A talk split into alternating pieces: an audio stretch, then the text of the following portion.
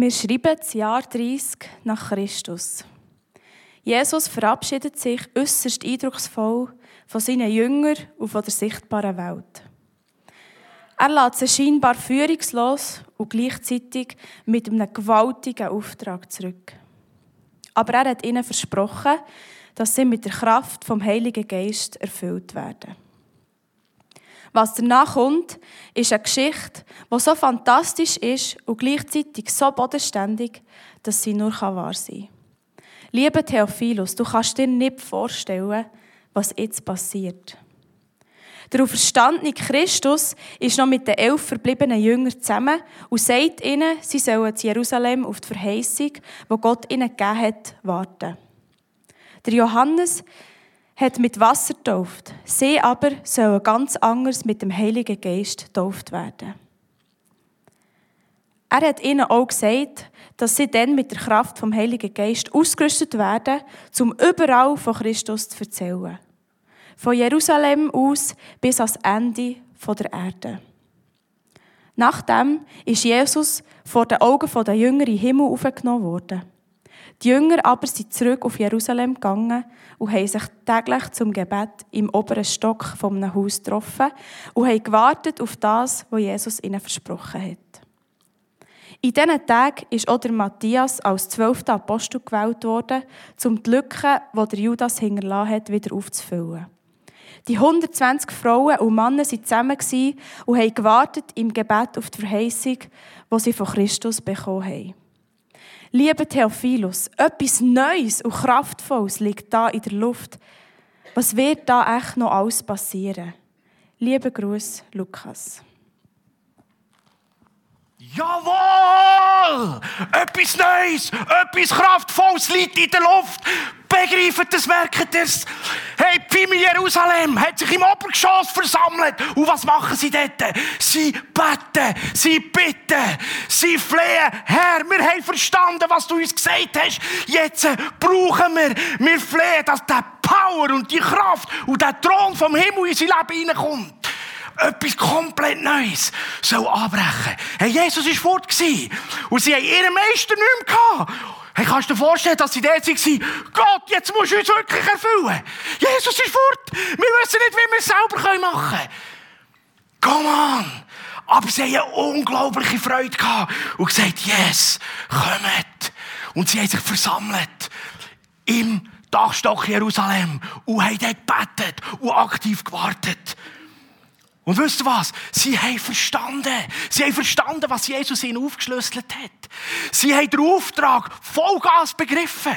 Geht in die ganze Welt, überall her. Dort, wo ihr herkommt, dort wird das Gleiche passieren, wo ich, Jesus, für die Menschen da. Kranke werden gesund, Blinde können sehen, Tote stehen auf. Und die Botschaft vom Evangelium packt die Leute. Und sie werden frei und verändert, neu und glücklich und fröhlich irgendwelche Kämmerer auf einem Wagen, die kommen und lesen und berührt werden vom Heiligen Geist, sagen, ich will mich taufen. Und was machen sie? Sie steigen ab dem Wagen, in den Fluss, taufen, der geht auf Afrika. Und es passiert dort eine gewaltige Erweckung durch den Kämmerer. Und sie gehen weiter, Stephanus und so weiter. Sie sind gegangen. Aber sie haben dort gewartet zuerst. Sie haben gewartet und betet. Was genau hat eigentlich Jesus ihnen aufgeschlüsselt? Das ist vielleicht die Frage, oder? Äh, viel mehr als nur, warum beten die so wie die Wilden? Warum warten die so aktiv? Warum erwarten sie so etwas Gewaltiges? Und dazu hat der Lukas in seinem Evangelium, das im Theophilus im letzten Kapitel auch noch geschrieben. Und er sagt, Jesus hat zu seinen Nachfolgern, den Jüngern gesagt, Lukas 24, 44, steht nicht auf der Folie, nun ist in Erfüllung gegangen, wovon ich sprach, als ich noch bei euch war. Ich sagte, alles, was im Gesetz des Mose, also in den Büchern von Mose, bei den Propheten und den Psalmen über mich geschrieben ist, muss sich erfüllen. Und er öffnete ihnen das Verständnis für die Schrift, so dass sie sie verstehen konnten. Er hat ihnen nicht nur die Voraussagen, die wie nächtlichen Ort und Zeitpunkt und all das. Die ganze Schau, das ganze Panorama, was in den Mosebüchern, in den Propheten, in den Weisheitsschriften drinsteht, über Jesus, vorgeschattet, beispielhaft, rollenmodellmässig, auf den Messias Jesus und wie Gottes Himmelreich hier auf der Welt eigentlich funktioniert. Das hat die Jünger verstanden und begriffen. Und darum sind die in diesem Dachstock in Jerusalem knäuel und beten und gesagt, jawohl Herr, wir beten, wir brauchen das. Das muss wirklich reinkommen. Wie ist das, wie ist das beim, bei Mose? Viele von euch, die gelesen haben, einfach eines von diesen Rollenmodellen. Der Mose, Typologie auf Jesus her. Er ist ein Rollenmodell, ein, messianischer Vorläufer. Er hat das Volk aus der Sklaverei, aus der Gefangenschaft rausgeführt in ein verheißendes neues Land. Befreiung von der Sklaverei. Ein Beispiel auf rausgeführt aus der Sünde, aus der Verlorenheit rein, in ein neues Land rein. Und dort sind sie unterwegs, auf dem Weg, wo sie dran sind, die Stiftshütte, die er bauen soll. Was ist mit der Stiftshütte passiert? Gott persönlich kommt und lagert mitten unter dem Volk. Mit seiner ganzen Herrlichkeit und Kraft. Und du musst dir mal vorstellen, was dort passiert ist. Für uns ist das vielleicht eher so eine Kigo-Geschichte oder so. Aber hey, das war gewaltig. Die sind in der Wüste. In der Wüste. Wo steht mal ein Kiwibäumchen anpflanzen oder ein bisschen Maisspitz oder so? Nichts nada! Wüste! Und Gott hat sie versorgt. Da hat es einen Haufen Viren und Käfer und Züge und Geschichten und Sonnenstich. Ihr müsst mal lesen, die Zwischenziele merken wir das. Sie sind eigentlich nicht krank geworden. Und wenn Krankheit zugeschlagen hat, haben sie sich hingewendet an die Stiftshütte in der Gegenwart von Gott. Und bam, sie sind heil und heil gewesen. Es heisst, sie sind ja gelaufen und gewann 40 Jahre. Ja, da sind sie nicht beim Jelmoli vorbeigekommen oder bei H&M und haben wieder neue Schuhe posten Nein, es heisst, ihre Kleider sind nicht zerschlissen. 40 Jahre. Jeder, der eine Ahnung hat vom Wandern und mal in die Wüste gegangen ist, der sagt, musst du ganz gute Schuhe mitnehmen. Und später, nach 14 Tagen, sind die Schuhsohlen durchgefielt. Come on! Das ist Power vom Himmel! Das ist Vollmacht! Darum haben die dort gebetet und gewartet, Herr, genau das brauchen wir. Das ist das Rollenvorbild von Mose. Ihr seht das, Stiftshütte. Und dann hat es einen Übergang gegeben dort, zwischen Richter und so weiter. Die Hütte Davids, oder? Das war ein cooler Moment, oder? Einfach so ein Zeltchen, ohne grosse Abschirmung und so weiter. Du hast einfach suchen zur Herrlichkeit von Gott. Das ist so ein, ein Vorbild, ein Rollenvorbild. Und er hat den Salomo-Tempel gebaut. Boah, Chronikbücher. Gewaltig. Viele von euch lieben da die Texte, oder? Das ist gigantisch. Zeit lang nicht, das auch sagen. Aber der war wunderbar herrlich. Gewesen. Aber das Allerherrlichste, das hat der Salomo gewusst. Er hat gesagt, der ganze Prunk und Gold und Zeug und Geschichten vom Tempel, das ist, nur, das ist nur ein Bild von dem, was wir uns wünschen. Aber wenn du Gott nicht persönlich hier in diesem Haus wohnst, und er hat gebetet und gesagt, geh her, komm du und wohn du in diesem Haus. Und dann, wenn jeder sich hinwendet, kommt in deine Gegenwart, dann erhörst du sein Gebet. Und genau das ist passiert. Gott kommt, wohnt. Der Walter hat uns das in ihrer Grafik gezeigt. Und in diesem Tempel war Gottes Gegenwart und Herrlichkeit. Und von dieser Zeit an, wo Gott mit seiner Herrlichkeit ist gekommen und im Tempel in Jerusalem Wohnung genommen hat, haben wunderbare Zeiten anfangen. So die goldigen Zeiten vom Volk von Gott, oder? Da müssen wir lesen in der, in der Bibel, da gibt es zum Teil Stellen, also so fast übertreiterweise, dass die irgendwie Silber, wie, so wie Steinhäufen vor der Hütte angehäuft haben. Gott hat das Volk so gesegnet. Die sind so brutal total gesegnet gewesen, das hat genug zu essen gehabt und alles. Rundum sind Könige und Völker und Königinnen, eine kommt da die von Saba und so weiter und sagt, sie möchte die Weisheit vom Salomo kennenlernen. Ja, das war viel mehr gewesen, als einfach, dass der so gescheit ist. Seine Weisheit hat sich eigentlich ausgewirkt, indem dass eine Staatsregierung eigentlich von göttlicher Perfektion funktioniert. Die haben Frieden gehabt, das hat prosperiert, ohne Ende. Warum? Wo Gottes Power und Herrlichkeit der Thron mitten unten drin war. Voll Hanne. Die sind auch gekommen und haben gesagt, können wir, können wir bilaterale Verträge machen mit euch? Weißt du, so, wir möchten auch ein bisschen von dem. Ja, ganz genau. Das haben nicht mehr herausgefunden, das haben die dort schon gemacht. Darum muss der TUL mit der Schweiz bilaterale Verträge machen, oder wie das heisst. He? Oder wir mit ihnen. Nein, wir machen gescheiter bilaterale Verträge mit dem Himmel. He? Und noch besser, er kommt direkt zu uns. Wow, jawohl. Und dann leider hat sich das Volk abgekehrt.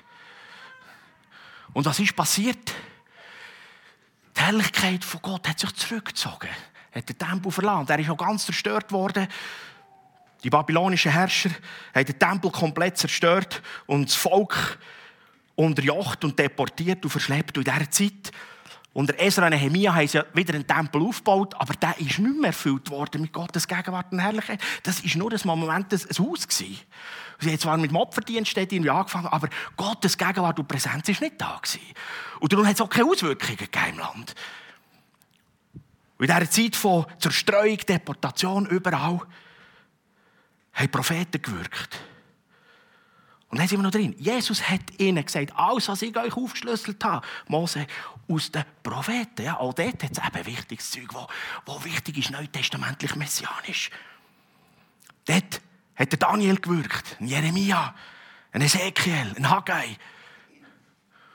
Und nur einen zu nehmen, der Ezekiel, der hat eine gewaltige Vision gehabt. Und die, die dabei waren, Pfingsten 2020, äh, 2020, hat Markus Scher in einem Sonderseminar die Vision aufgeschlüsselt.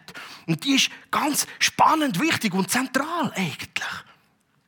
Er sieht in seiner Vision, wie Wasser vom Tempel aus der Wand rausfließt aus der Seitenwand der südlichen und Richtung Osten fließt. Und so all 1000 Ellen, also ungefähr all 500 Meter, wird der Strom grösser, tiefer, so dass der Prophet am Schluss eigentlich nicht nur bis zum Bauchnabel, sondern er schwimmt richtig drin. Es dreht ihn, ein riesen Strom und der fließt weiter und überall, wo der Strom hergekommen ist, dort hat Prosperität angefangen.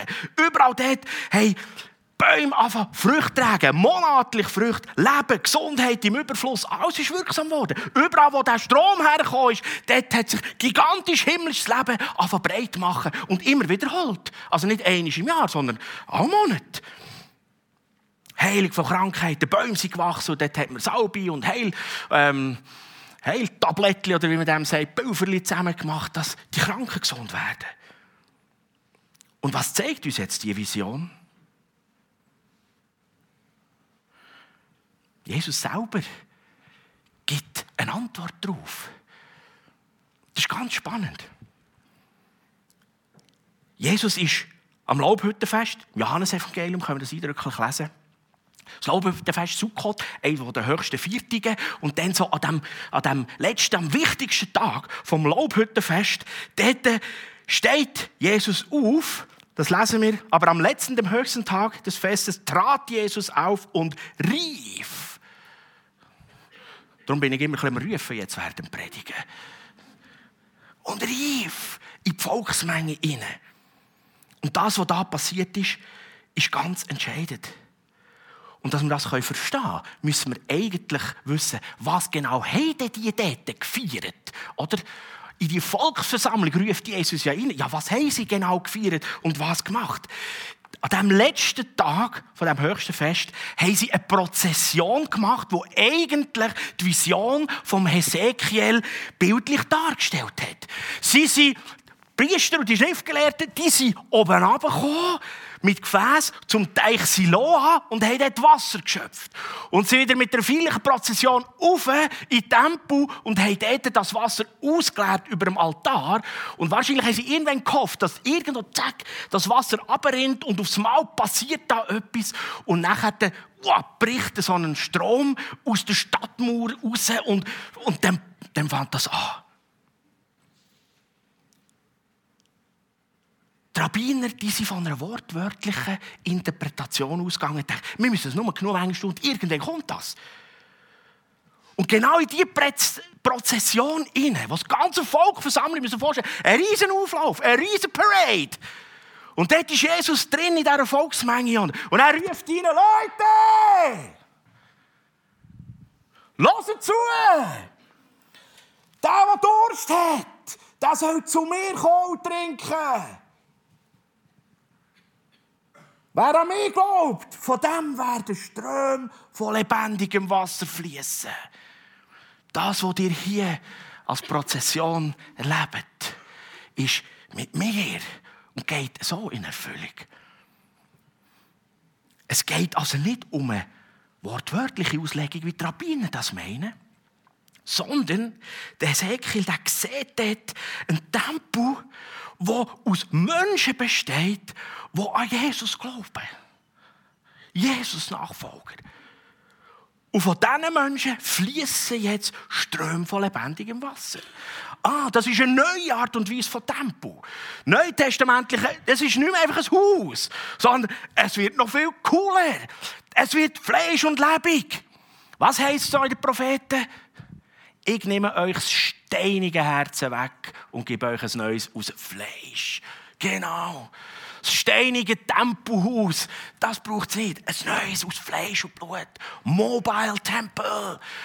Was sich ausbreiten über die ganze Welt und nicht nur eine Hütte an einem Ort in Jerusalem. Aber von Jerusalem aus geht's. Jesus schließt die Vision vom Hesekiel auf und er verweist auf Pfingsten. Herrlich. Wow. Das ist das, wo jetzt die Jünger mit drin sind. Sie haben es verstanden. Darum ist da Pfim Jerusalem so völlig aktiv am Bett am Warten, im Dachstock.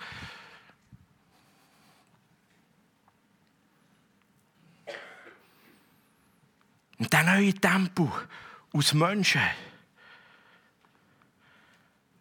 der soll gewaltig erfüllt werden. Und dann passiert das, was der Hesekiel sieht.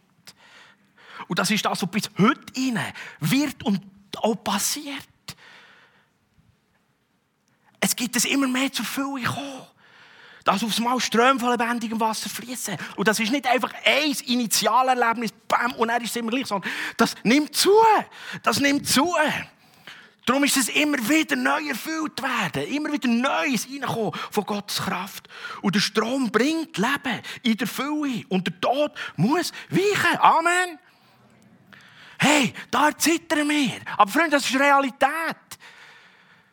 Der Tod muss weichen. Habe ich auch schon erleben Auf der Skipiste. Wenn einer, so ein kleiner, zwölfjähriger Gil, kommt unter den Pistenbully, er rein in die Schaufel, zack, Schädel hier offen, der dreht auf der Piste, der zuckt aus wie eine Katze, die du totschlägst, und dann ist mausenstill. Der Bullifahrer jumpt raus, mir geht am Skilift ab, die Zwillingsbrüder und ich, und höre er, wie er funkt, sagt, hey, die Polizei, hat bringen einen zu Tod gefahren. Wir hergegangen, dort sofort, Hände aufgelegt, Korabashata, das kann nicht sein, dass der Gil gestorben ist. Hey, der bettet. Einer ist runtergefahren zum Skilager und hat gedacht, jetzt müsst ihr beten. Hier oben ist auch einer gestorben. Und es ist wirklich, ich habe Puls gefühlt, was nicht mehr. Ich war schon in der Rettungstruppe, also er gewusst, wenn es noch Puls hat oder nicht. Dann haben wir gebetet und gemacht und da Schädel offen und so. Der Bullifahrer hockt dort, ist völlig am Ende gewesen. Und ich weiß nicht, wie lange das gegangen ist. Ich gehe mit dem Bett und macht vielleicht zwei, drei Minuten. Plötzlich puh, macht er die Augen auf. Hey, was ist los? Haben wir ihm das Hut erklärt und er ist wieder bewusstlos geworden. Wir haben ihn dann im Spital besucht und er hat uns erzählt. Er hat gesagt, sag, was ist passiert? Und er sagt, ich sehe das noch. Und das ist ja verrückt, oder? Der hat bis zum Touch die ganze Erinnerung gehabt. Aber das hat ihm ja so einen Schlag gegeben, der vergisst es alles. Der hat alles noch gehabt. Er sagt, ich touche dort rein. Und dann war es mir, ich komme in den Tunnel und es ist ganz dunkel. Und es wird dunkler, dunkler, dunkler. Und er sagt, ich habe mich so elend gefühlt. Und plötzlich kommt das Hauslicht, tut sich auf. Und als ich die Augen aufmache, sehe ich euch. Ja. Ein Frommer hat gesagt, dann habe ich Jesus gesehen. Ja, wer ist Jesus? Da, hier drin. In dir, in mir. Freunde, von dem redet Jesus. Wer zu mir kommt, von dem werden Ströme von lebendigem Wasser fließen. Das ist etwas mega Ehrens. Du und ich, wir können Teil sein von dem. Und dann die, die vielleicht ein bisschen beelendete Seite ist, ja, du und ich sind Teil von dem, was hier auf Erden passiert, passiert durch dich und durch mich. Jesus ist beim Vater, er regiert zu Rechten. Aber auch, wie dem Epheserbrief schon gelesen hat, wir sitzen mit auf dem himmlischen Thron. Ja, also jetzt müssen wir warten und ausharren. Warten ist die Lösung. Und wenn er auftaucht, dann gibt es aus dem Warten ein Erwarten. Erwarten. Haben wir es? Erwarten. Dass er kommt, warten wir. Immer wieder neu. Und der eine oder andere fragt vielleicht, ja, nur beten. Weißt das ist, kann ja nicht der Businessplan sein. Ein bisschen beten, aber kehrt sich ja kein Schwanz. Wenn wir einfach ein bisschen beten und ein bisschen warten, ein bisschen Gottesdienst machen. Ja, da hast du schon recht. Aber wir machen ja nicht nur ein bisschen Gottesdienst, sondern das gehört auch dazu. Und das ist mega wichtig. Und was machen wir jetzt genau in diesem Warten, Erwarten? Hey, Jesus schärft das seinen Jüngern ein. Voll an. Er hat sie ihnen eingebläut und eingeschärft. Der Lukas nimmt das nochmal auf in der Apostelgeschichte. Bleibt in Jerusalem und wartet auf den Geist, den der Vater versprochen hat. Unbedingt. Ich habe euch sein Kommen angekündigt, als ich euch gesagt habe, der Johannes hat mit Wasser getauft, aber der werdet schon bald mit dem Geist Gottes getauft werden.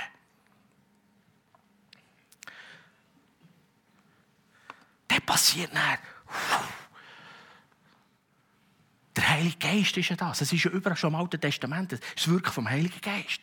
Wenn Gottes Thronherrschaft, wenn seine Kraft, wenn das kommt, rein, runter, auf Menschen. Die Band könnte auf die Bühne kommen.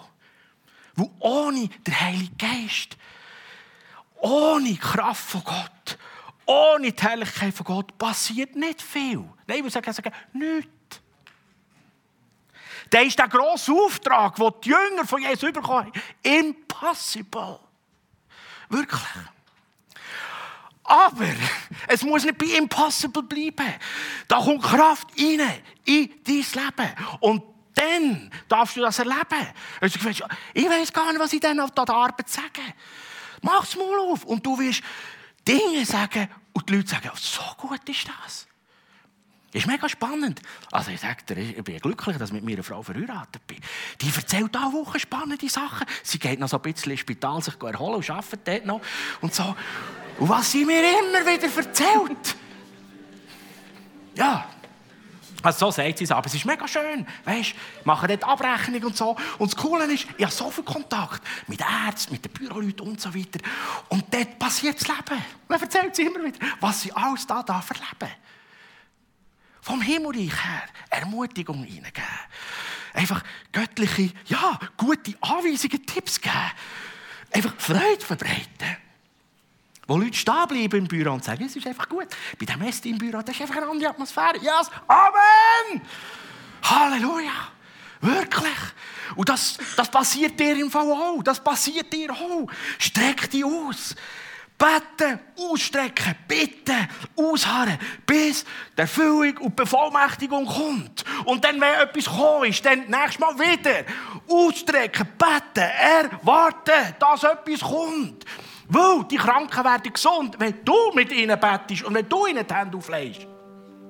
Jesus kommt nicht selber aus dem Himmel wieder daher. Nein, er gesagt, da, du, ich bin ja in dir. Deine Hände sind meine Hände. Deine Worte sind meine Worte. Let's go. Kraft kommt, darum ist so wichtig, dass wir uns ausstrecken, warten, unerlässlich für jeden Nachfolger, jede Nachfolger von Jesus, dass wir beten und bitten, aktiv flehen. Herr, ich oh. Die Jünger haben das verstanden. Und die Jünger haben das gewaltige Panorama vor Augen, das Jesus ihnen aufgeschlüsselt hat. Und sie wissen genau, das, was unser Meister hier auf dieser Welt gelebt und produziert und demonstriert hat, das machen jetzt wir. Das hat ihnen ja schon die Schuhe abgezogen. Aber sie haben gewusst, yes, jetzt mehr. Und darum sind die da gewesen.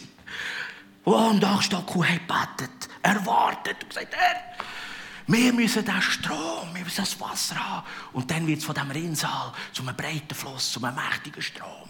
Und dann können wir rausgehen. Und Jesus hat ihnen gesagt, es fängt hier in Jerusalem an. Aber es bleibt nicht dort stecken. Es geht weiter. Es geht weiter. Hey, so cool. Es ist mittlerweile bis in die Schweiz gekommen. Bis auf Burgdorf gekommen. Amen. Und für die gilt genau das Gleiche. Fimi Burgdorf. Jawohl.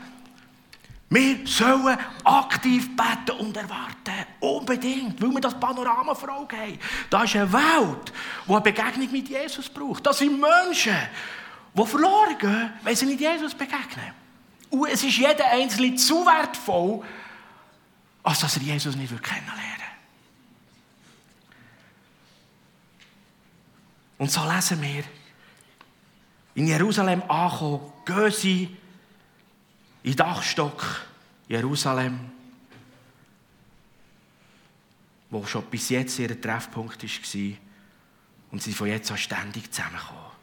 Und sie alle beten anhaltend und einmütig miteinander. Und wir sollen es ihnen gleich tun. So sind wir aufgefordert. Die Story der Hoffnungsträger ist nicht nur eine Geschichte zum Staunen, sondern zum selber miterleben. Weißt? Das ist eine Mitmach-Story. Da können wir mitgehen. Wo die Apostelgeschichte ist weitergeschrieben. Irgendwo das Kapitel 428, der kommt bei meinem Buch da vor. Genau. Und ich möchte gerne dort reinschreiben. Und die haben volle Kanne erwartet und betet. Sie haben nicht nur zugeschaut, sondern sie haben sich voll reingegeben und dann ist eine Erweckung ausgebrochen. Bam! Vollgas. Kranke sind gesund worden. Versorgung hat stattgefunden. Alles Mögliche. Und es passiert durch das mobile Tempo. Bitte komm zu, darum haben wir hier diesen Platz gemacht. Das Enopion.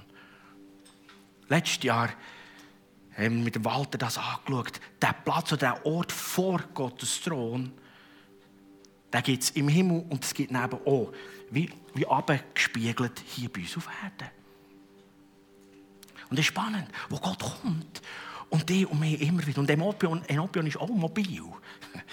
Er ist nicht nur hier, das ist jetzt hier wie beispielhaft. Und gleich ist spannend, wie Gott sich immer wieder einfach auch an das haltet. Wir sollen lebendige Steine sein, sagt die Bibel. 1. Petrus 2,5. Lasst euch selber als lebendige Steine ins Haus einfügen. Das, was von Gott erbaut ist und durch seinen Geist erfüllt ist. Der Petrus hat es verstanden, darum schreibt er es in seinem Brief der Gemeinde. Das ist der Tempel mit den lebendigen Steinen. Und ihr seid erfüllt und geht unterwegs. Wart und Bett ist etwas Aktives. Haben so ein Bild gehabt. Es ist spannend, wie die prophetischen Impulse in im Gottesdienst da waren. Von den Fenstern, die aufgehen sollen, von den Herzen, die aufgehen sollen. Und dann so einen Impuls gehabt, wie, gell, wenn du etwas hast, ein Leiden, dann gehst du zum Doktor. Du gehst, du machst dich auf. Und dann bist du im Wartezimmer.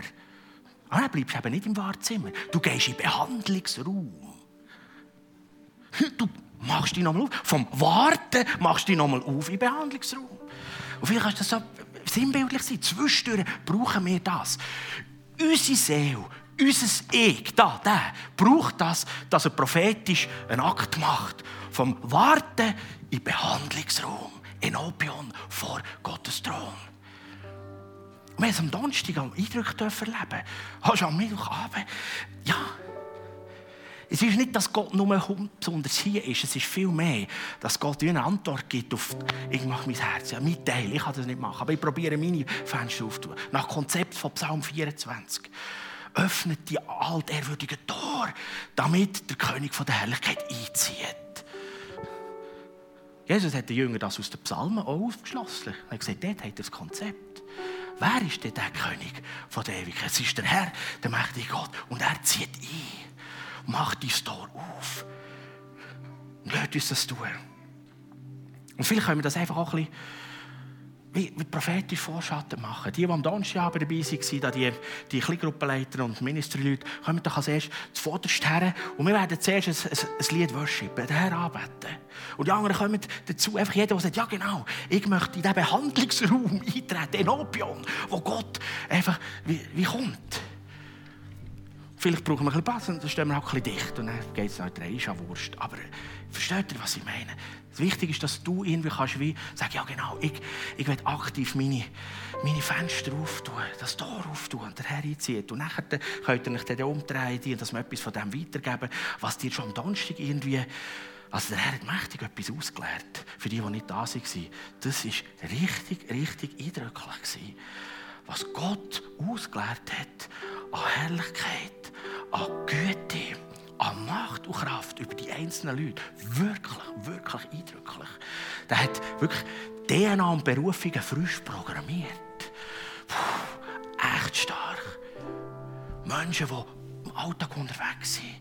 Okay, ich mache nicht mehr lang. Kommt, Freunde. Steigen wir ein, das Lied Friede wie ein Strom. Und kommen da vorne. Sind wir vor dem Herrn hier. Halleluja.